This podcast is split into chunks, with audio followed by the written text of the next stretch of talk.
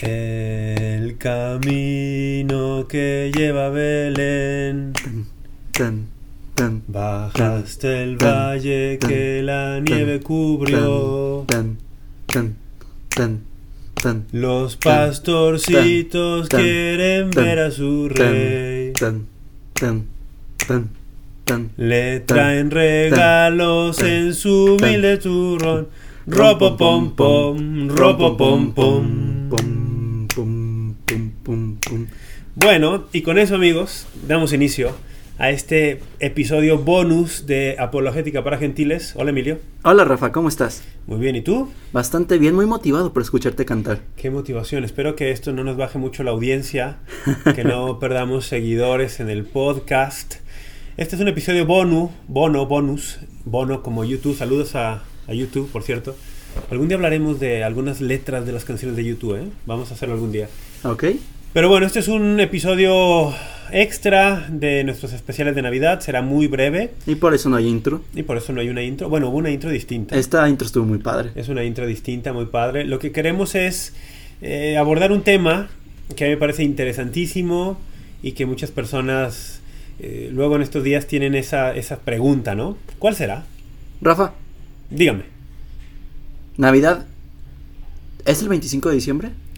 Sí, así lo celebramos. Sí, pero ¿no es para cubrir alguna fiesta pagana? Bueno, esa es una objeción muy común que se, se escucha.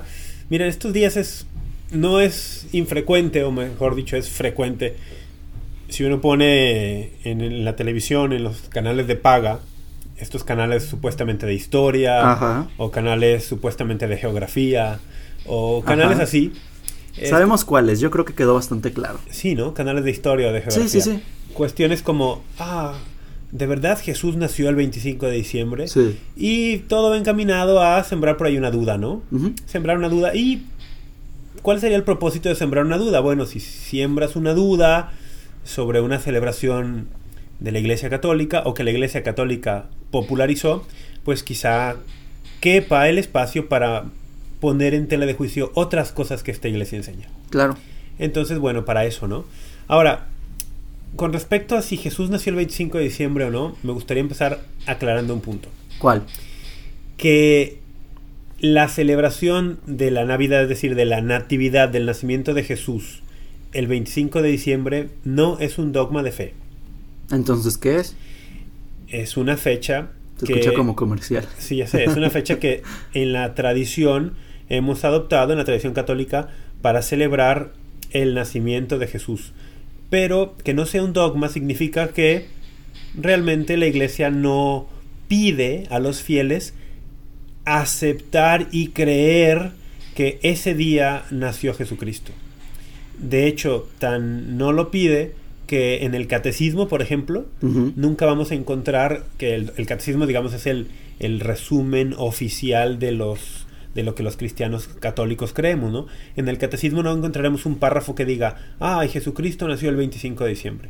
No, ¿qué sí son dogmas? Bueno, que Dios se encarnó y que ese Dios encarnado se gestó como hombre en el vientre de una mujer, María Santísima, Virgen. y que nació, nació, es decir, salió de esa gestación en el vientre Claro. y, y continuó una vida humana habitual como bebé, como niño, como adolescente, como adulto, hasta llegar a su gloriosa pasión y resurrección. Eso sí es un dogma, pero que se encarnó el 25 de marzo y que nació nueve meses después, el 25 de diciembre, eso no es un dogma. Hay que empezar aclarando eso Ok. tan no es un dogma que por ejemplo durante muchos siglos en la actualidad sigue sucediendo los católicos del este celebraban la navidad el 6 de enero y los católicos del occidente el 25 de diciembre y al día de hoy sigue siendo así los Ortodoxos. hermanos cristianos ortodoxos celebran la natividad el 6 de enero Lo que para nosotros es el Día de los Reyes Magos. sí la epifanía aunque ellos celebran el nacimiento de Jesús el 6 de enero. Entonces, el, el que haya ahora, 25 de diciembre, 6 de enero, está muy cercano en el rango de fechas, ¿no? Sí, digo. Abordemos las, las objeciones, ¿no? Oye, era una fiesta pagana. Eh, ¿Había fiestas paganas alrededor de los últimos días de diciembre? Sí, sí las había. Yo había escuchado lo del que era el solsticio. Bueno, el solsticio es. Sí, es el solsticio el, El 21 de 21, 22 de 22, diciembre. 21, 22, ya los, las Sí. fechas han cambiado, pero que era festividad de del dios Apolo o del dios Saturno. Sí, fiestas relacionadas con el sol, por Sí, ejemplo, con el sol. la del Son sol invictus, ¿no? El, el natalis del dios del sol invicto, por, por esto del solsticio, ¿no? Ajá. ¿Tú puedes más o menos brevemente decirle a la audiencia que es un solsticio? Solsticio es cuando los días, el primero es la entrada del invierno, el solsticio de invierno de hecho se llama. Sí, los solsticios o los equinoccios marcan el inicio de las estaciones. Sí, Sí. empieza a durar más el día a partir de ese día y es justamente cuando tanto el día como la noche duran exactamente 12 horas. Ok. Y eso dará, eh, iniciará un camino que culminará en el solsticio de verano, cuando es el día más largo del año, ¿no? Es decir, ¿qué se celebraba eh, en el solsticio de invierno? Que la oscuridad empezaba a ceder lugar a la luz. Ok. ¿Sí? Ahora, había fiestas, sí, había fiestas ahí, la del Sol Invicto, por ahí también había un festival, parece que se llamaba Saturnalia, Ujú. y, y también en los últimos de diciembre. Y entonces la, la objeción va más o menos así. Como estas eran fiestas establecidas en el mundo pagano, la Iglesia Católica en los primeros siglos, voy a decirlo entre comillas, bautizó estas fiestas paganas para incrustar allí una fiesta cristiana. Ahora, esto no es así. Pero si así hubiera sido, ¿Es malo? no, ¿Por qué no?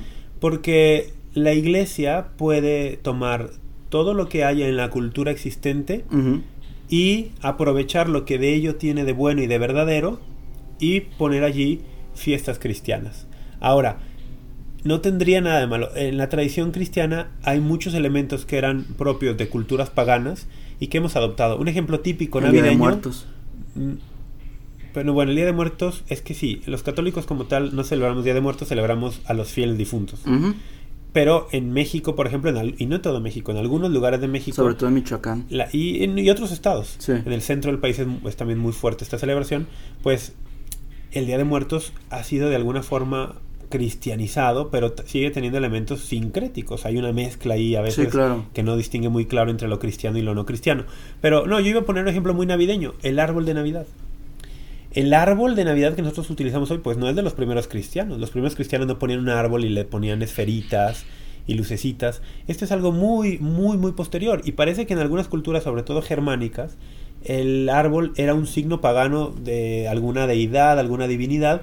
Y por allí los misioneros cristianos aprovecharon esto y dijeron, mira el árbol, y le empezaron a dar una connotación cristiana, ¿no? Tengo entendido que le habían puesto manzanas representando el pecado original y velas representando la luz de La Dios. luz de Cristo, sí, parece que en un inicio cuando cristianizaron el símbolo del árbol, eh, empezaron a asociarlo más con la caída y el árbol de la caída.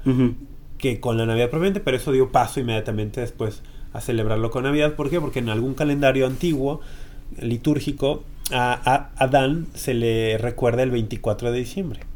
Y luego a Jesús el 25, entonces había una conexión ahí, ¿no? Entonces ya no. Pero bueno, el punto es, ¿se pueden tomar elementos de cultura pagana y darles luego un sentido cristiano? Sí. Ahora, esto no es lo que pasó con la fecha de la Navidad. ¿Qué pasó entonces? El, esto es una afirmación que no tiene realmente mucho sustento.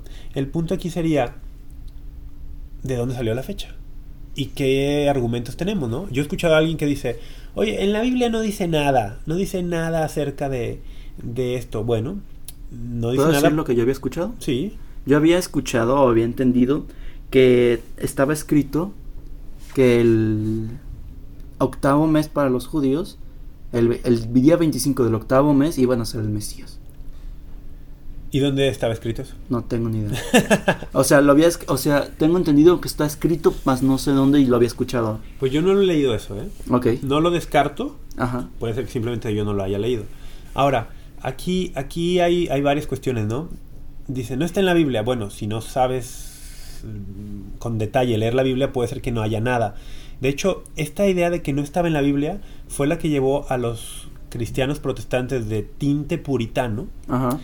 A, a no reconocer la fiesta de Navidad, por ejemplo, en Estados Unidos, donde se asentaron ellos, eh, no la reconocieron como una holiday oficial, sino hasta ya casi 1900, ¿no? 1870 y algo, entiendo.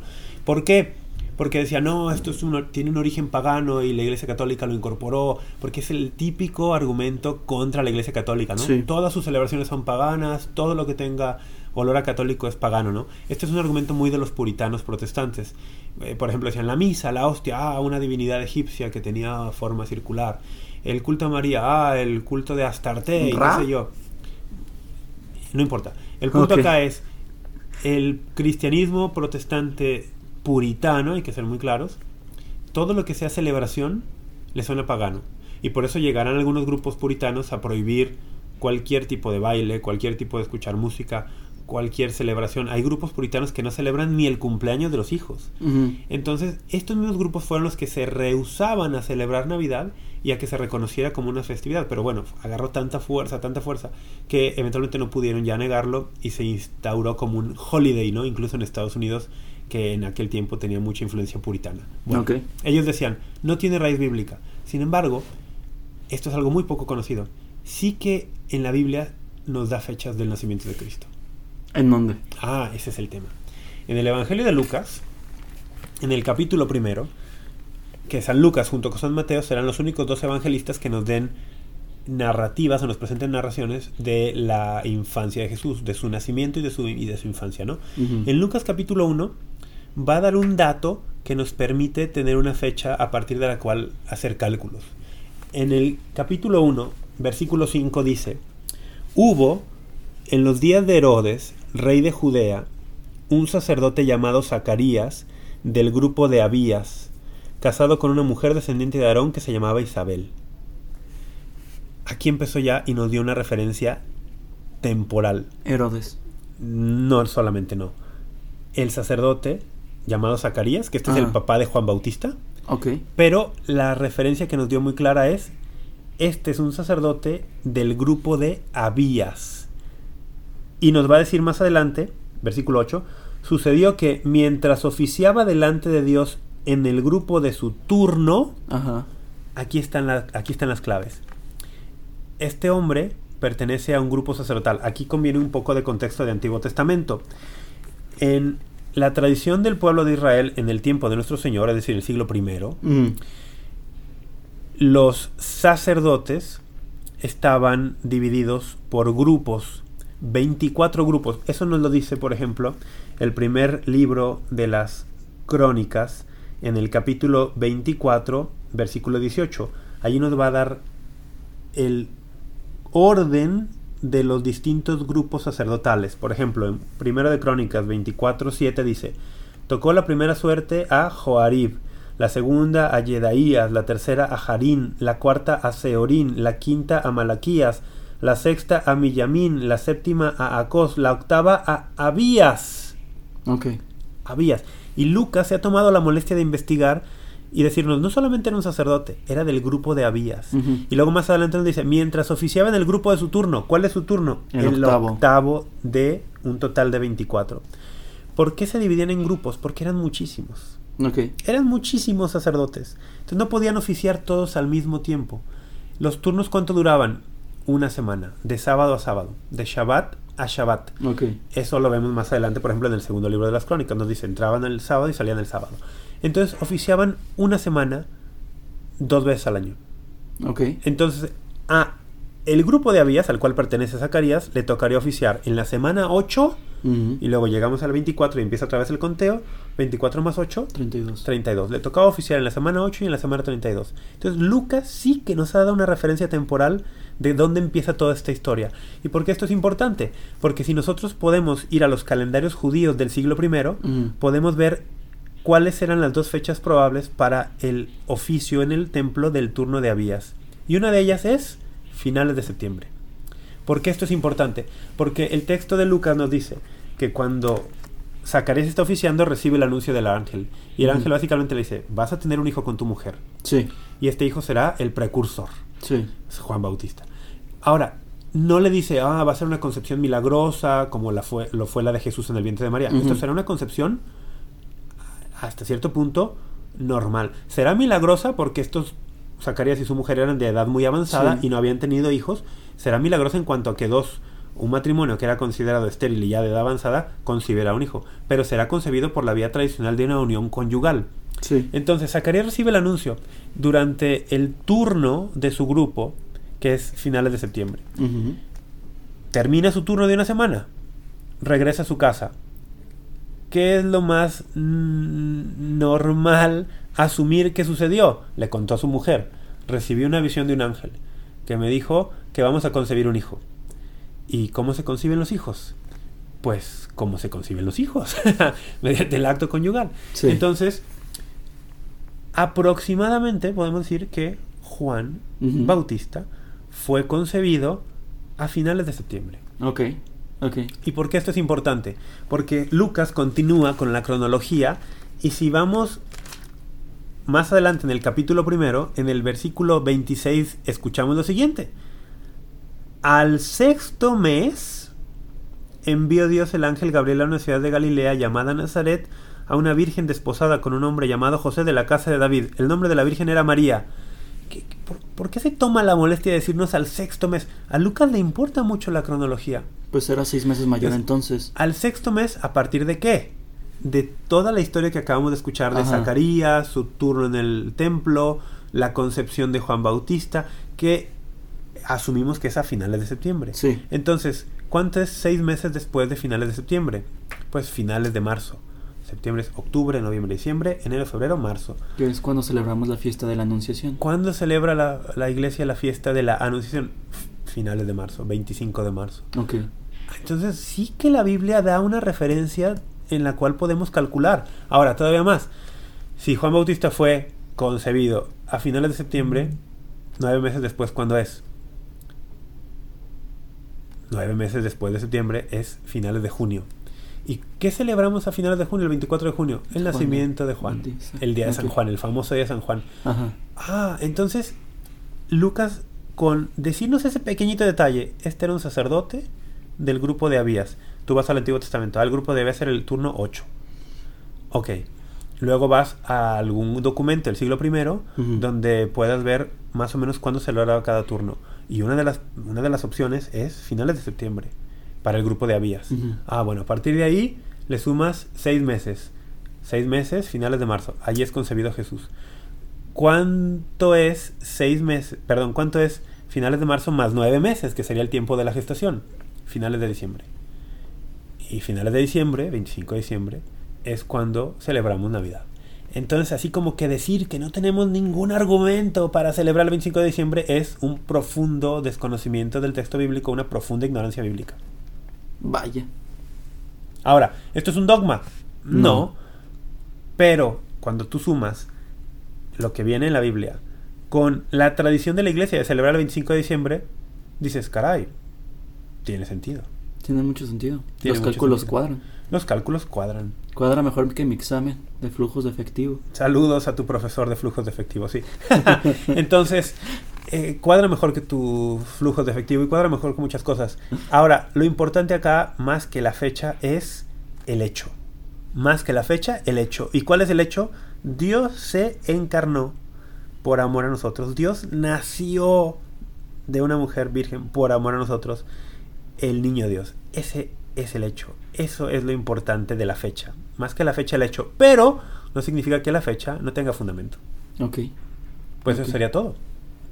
Pues gracias por escucharnos amigos en este bonus material. Este bonus track de ¿De verdad Jesús nació el 25 de diciembre? Esperemos que les haya gustado y que lo compartan con sus amigos en redes sociales. Ayúdenos a que esto llegue a muchas personas y que ojalá les ayude para poder responder a las objeciones que les presentan los canales de historia, de geografía y algunos blogs popularmente anticatólicos.